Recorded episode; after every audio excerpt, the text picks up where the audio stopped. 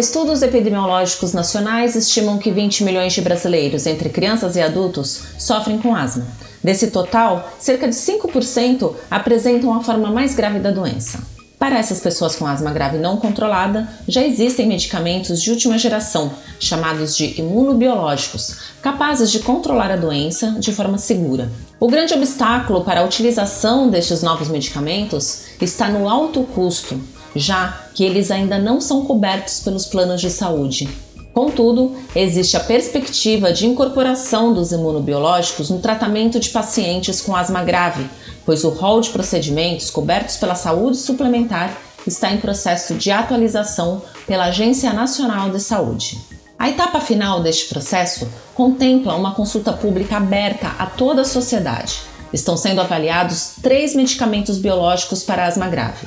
E caso estes produtos venham a ser incluídos no rol de procedimentos, os planos de saúde serão obrigados a cobrir o tratamento com imunobiológicos já a partir de 2021.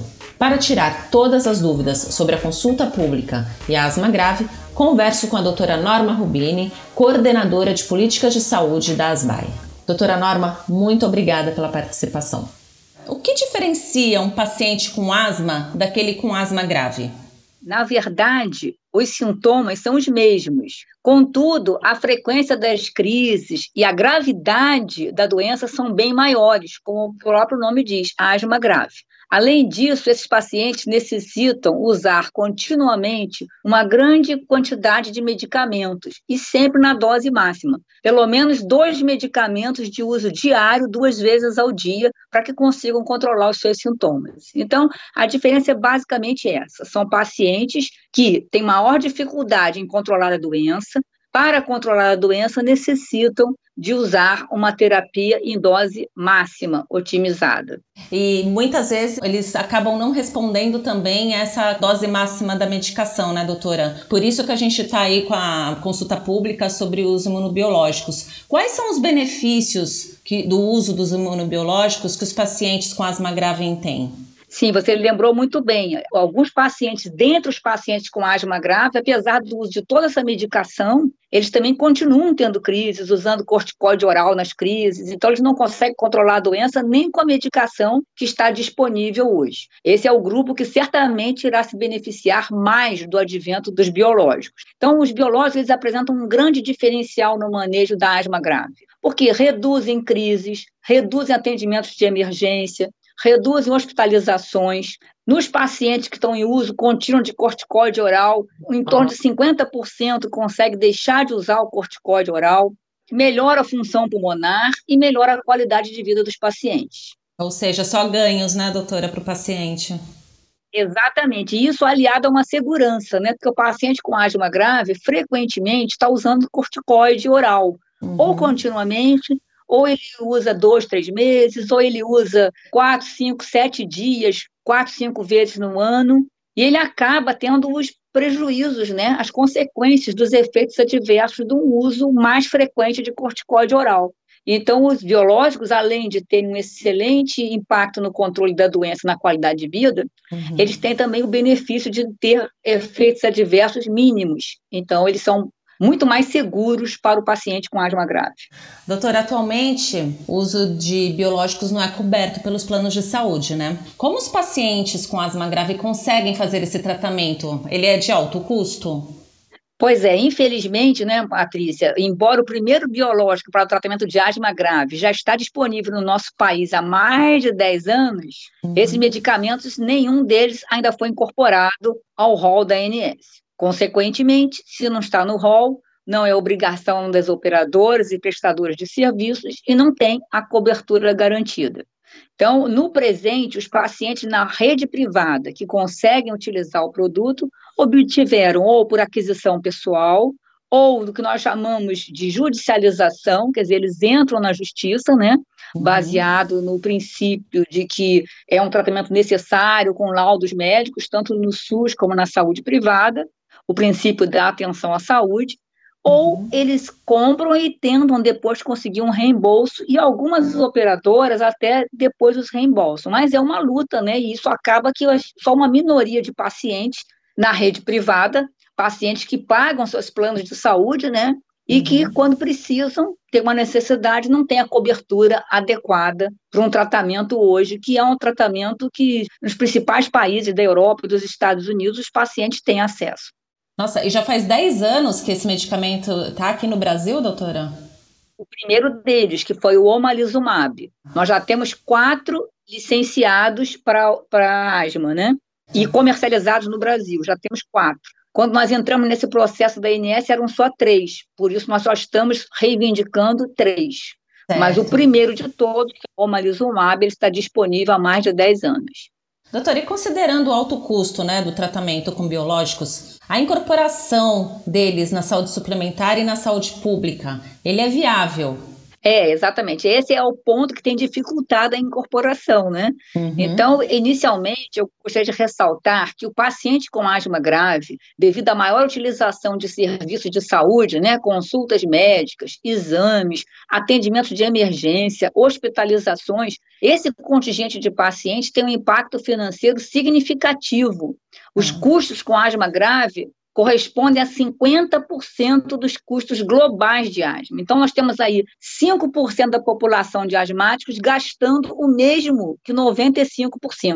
Então, esses pacientes já são caros para o sistema de saúde hoje. Certamente, o tratamento com biológicos vai resultar em maiores gastos no curto prazo, mas a médio e longo prazo vai representar uma otimização de recursos e redução de custos diretos com a utilização de serviços de saúde, custos indiretos com tratamento de comorbidades, como, por uhum. exemplo, hipertensão, diabetes, osteoporose. Então, além disso, uma das inovações do ciclo atual da ANS é a necessidade de que o proponente inclua estudos econômicos, avaliando a custo-efetividade e o impacto orçamentário da incorporação de novos procedimentos. Então, nós incorporamos estudos, né, acrescentamos dossiês científicos de eficácia e segurança, e junto com esses dossiês foram também elaborados pareceres técnicos.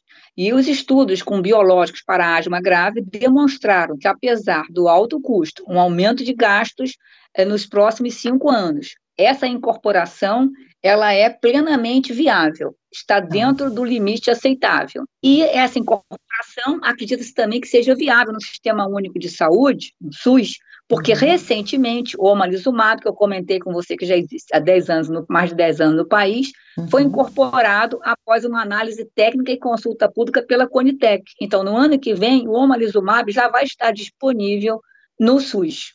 É, que boa notícia, né? Exatamente. Doutora, a senhora é, está à frente, né, pela ASBAI nessa batalha para a incorporação dos imunobiológicos no tratamento da asma grave. Eu gostaria que a senhora explicasse como funciona essa consulta pública e a importância, né, da participação da sociedade para que todos participem, deem a sua opinião. Então, a consulta pública ela ocorre na etapa final do processo de avaliação de incorporação de novos procedimentos no rol da ANS. Sempre que o rol é uhum. atualizado, a consulta pública é a última etapa, é uma etapa decisiva. Então, uhum. após a abertura do ciclo de atualização do rol, tem uma análise da elegibilidade das propostas, muitas já são eliminadas, as que restam, que, que são aceitas, sofrem uma análise técnica pelo grupo uhum. da ANS. Em paralelo a essa análise técnica, ocorrem discussões em reuniões plenárias, com a participação de representantes dos diversos segmentos, proponentes, sociedades médicas, associações de pacientes, indústria farmacêutica, prestadores de serviços e operadoras de saúde. Após todas essas etapas e análises, a ANS elabora, então, o parecer técnico final da, da ANS, com um parecer que pode ser favorável ou contra a incorporação do procedimento.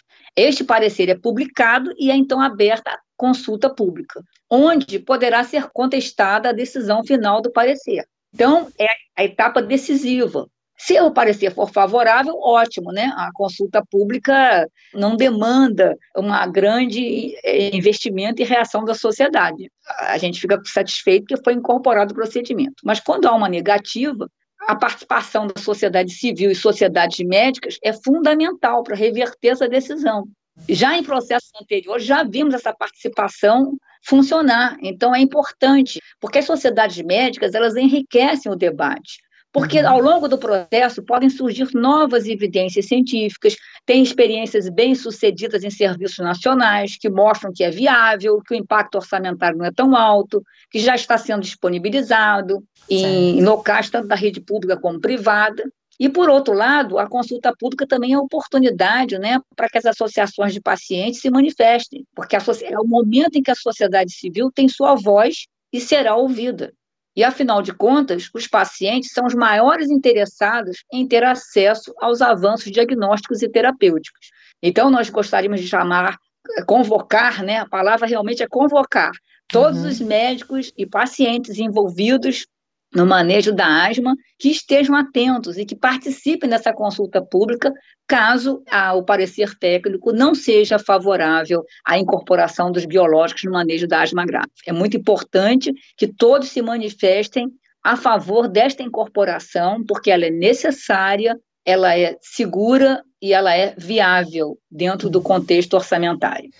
Doutora Norma, eu quero agradecer muito a sua participação e vamos ficar na torcida aí para que seja incorporado no hall, né? Patrícia, eu é que agradeço a participação em nome pessoal, em nome da ASBAI, Associação Brasileira de Alergia e Imunologia, que é a sociedade médica que congrega os alergistas e imunologistas e que está nessa batalha já há dois anos e estamos muito otimistas, confiantes que vamos ter o apoio da sociedade civil para que no final de tudo saiamos vitoriosos. Vamos torcer, doutora. Muito obrigada.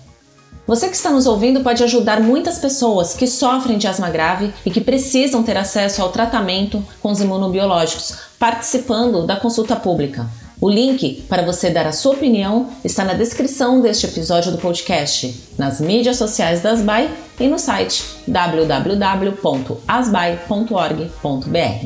Eu sou Patrícia de Andrade e esse podcast teve a curadoria de conteúdo da Gengibre Comunicação. A edição de áudio é da agência Trovário. Até o próximo episódio.